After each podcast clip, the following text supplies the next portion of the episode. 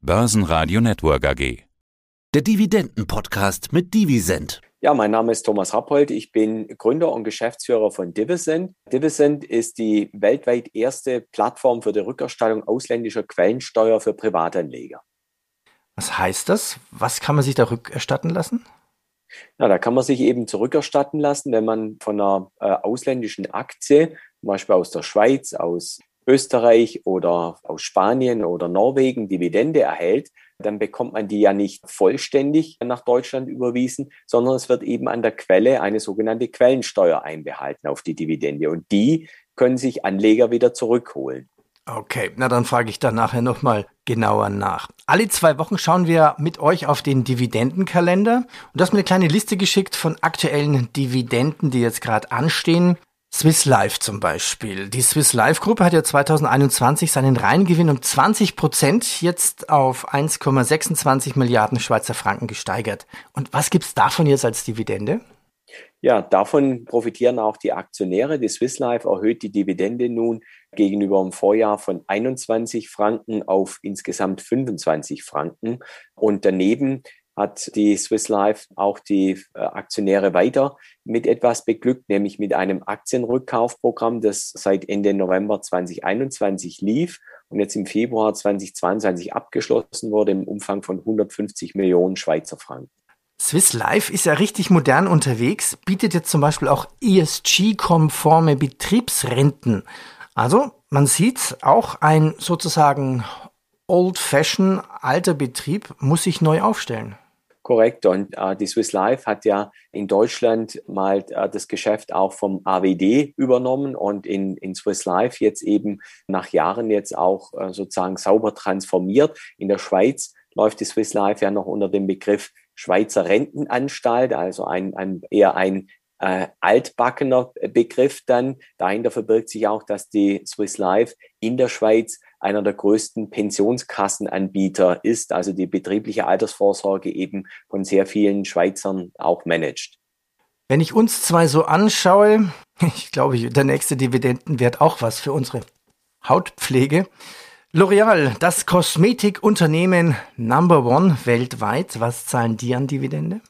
Ja, L'Oreal zahlt dieses Jahr 4,80 Euro und anzumerken ist auch, dass L'Oreal noch 10 Prozent mehr zahlt an Aktionäre, die ihre Aktie dann direkt bei L'Oreal in Paris in Frankreich verwahren lassen. Dann sind sogar 5,28 Euro. Der ein oder andere Anleger wird immer mal wieder von seiner Bank dort auch ein nettes Schreiben von L'Oreal bekommen haben, eben wegen der Übertragung der Aktien dann direkt nach Frankreich. Was soll das für einen Vorteil bringen jetzt auch für L'Oreal oder, oder für den Anleger?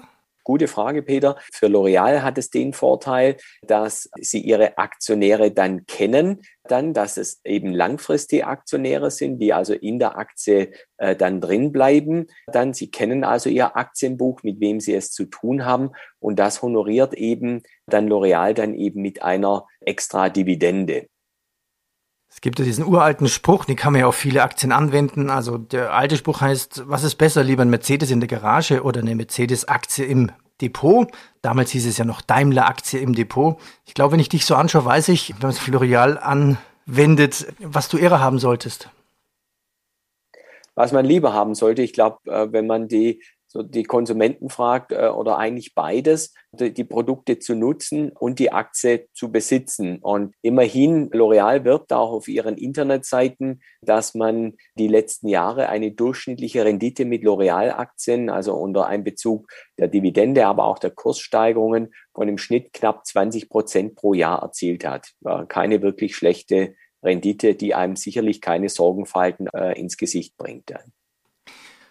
Unternehmen halten quasi ihre Aktionäre gerne bei einer hohen Ausschüttung, könnte sagen bei Laune, damit alles gut läuft natürlich. Dividenden sind zwar nicht besonders aufregend, aber gerade deshalb so perfekt, gerade in unruhigen Zeiten. Und die nächste Aktie, die du uns herausgesucht hast, kommt aus dem Bereich Energieinfrastruktur. Kindermorgen oder Kinder Morgan. Und ich musste nachgucken, was die wirklich genau machen. Die betreiben Erdgas- und Erdölpipelines und haben etwa in den USA 180 Öltanks, also ziemlich große Firma. Sprudelt da das Öl und Gas, also sprudeln dann auch die Dividenden?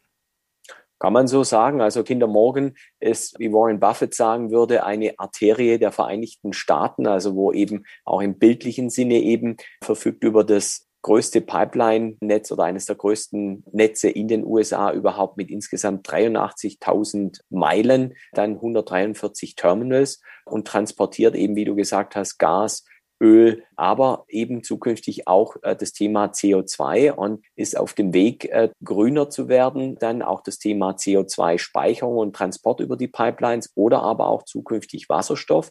Ja, und die Rendite, die lässt sich sehen, Dividendenrendite von um die sechs Prozent äh, insgesamt.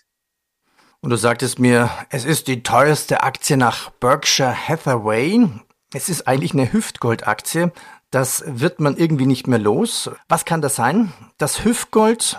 Naja, das haben die viele unserer Hörer an Ostern genossen oder in ihrem Osternest vorgefunden, weil das sozusagen der, der klare Marktführer ist. Die Rede ist vom, vom Lindhasen, übrigens dieses Jahr 70-jähriges Jubiläum vom Lindhasen. Wir reden über Lind und Sprüngli, also eine echte Kultaktie. In Zürich sagt man auch zur, eben zur echten Lindaktie, die wird nicht mehr verkauft in der Familie, die wird quasi nur weitergereicht, vererbt äh, in der Familie. Und die Aktie steht jetzt im Moment auch auf einem Kursniveau, eben in Euro gemessen auch von weit über 100.000 äh, Euro. Dann also wirklich eine schwergewichtige Aktie. Wer es etwas leichter möchte, kann auch den Partizipationsschein kaufen.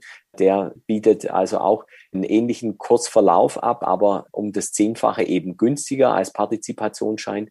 Der Vorteil von der großen Aktie ist auch, dass man jährlich eben ein Schokopaket bekommt, wenn man zur Hauptversammlung geht. Dieses Jahr findet die Hauptversammlung wiederum nicht statt kann man das anfordern, das Schokopaket, um Umfang rund ein Kilogramm äh, in Lindschokolade. Dann das es zusätzlich zur echten Cash-Dividende dann auch noch als Naturaldividende eben gibt. Muss ich die Lindschokolade auch versteuern? Hm. Gute, Gute Frage. Frage. ich glaube, ich frage meinen frag Steuerberater. den Steuerberater oder frag den, äh, den Finanzbeamten dort äh, dann. Ich weiß nicht, wer uns da jetzt alles zuhört dort, aber die Frage ist sicher eine Frage an den Steuerberater. Und was gibt es jetzt als Dividende? Als Dividende gibt es dieses Jahr auf die Namensaktie dann eine Dividende in Höhe von 1200 Franken, auf den Partizipationsschein dann 120 Franken und das ist wiederum eine Anhebung von rund 9 Prozent auf die Dividende vom letzten Jahr. Letztes Jahr wurden die Lind-Aktionäre ja noch zusätzlich durch eine Jubiläumsdividende versüßt. Der Lind-Vorstand konnte sich letztes Jahr, also im Corona-Jahr, äh, leisten, die Dividende damals kräftig zu erhöhen zum Firmenjubiläum. Man hat dort also hohe Rücklagen ausgekehrt, weil man gesagt hat, sonst liegt es auf dem Cashkonto rum. Man braucht das Geld nicht, also schüttet man es an die Aktionäre aus. Auch ein gutes Motto im Sinne des aktionärsfreundlichen Kurses dann auch von der Firma Lind. Eine Aktie hast du uns noch herausgesucht. Eine der großen Erfolgsfaktoren als es meistens nur noch Radio war, feierte seinen 80. Geburtstag jetzt, Frank Elstner. Die RTL Group gibt es hier eigentlich Dividenden? Fragezeichen. Das ist ein Wachstumswert. Da habe ich nachgeguckt. Also für das Geschäftsjahr 2020 wurde eine Dividende in Höhe von drei Euro pro Aktie an den Aktionär ausbezahlt. Was wird es denn für das Jahr 2021 geben? Ja, dieses Jahr ist geplant, eine Dividende in Höhe von fünf Euro pro Aktie auszuschütten.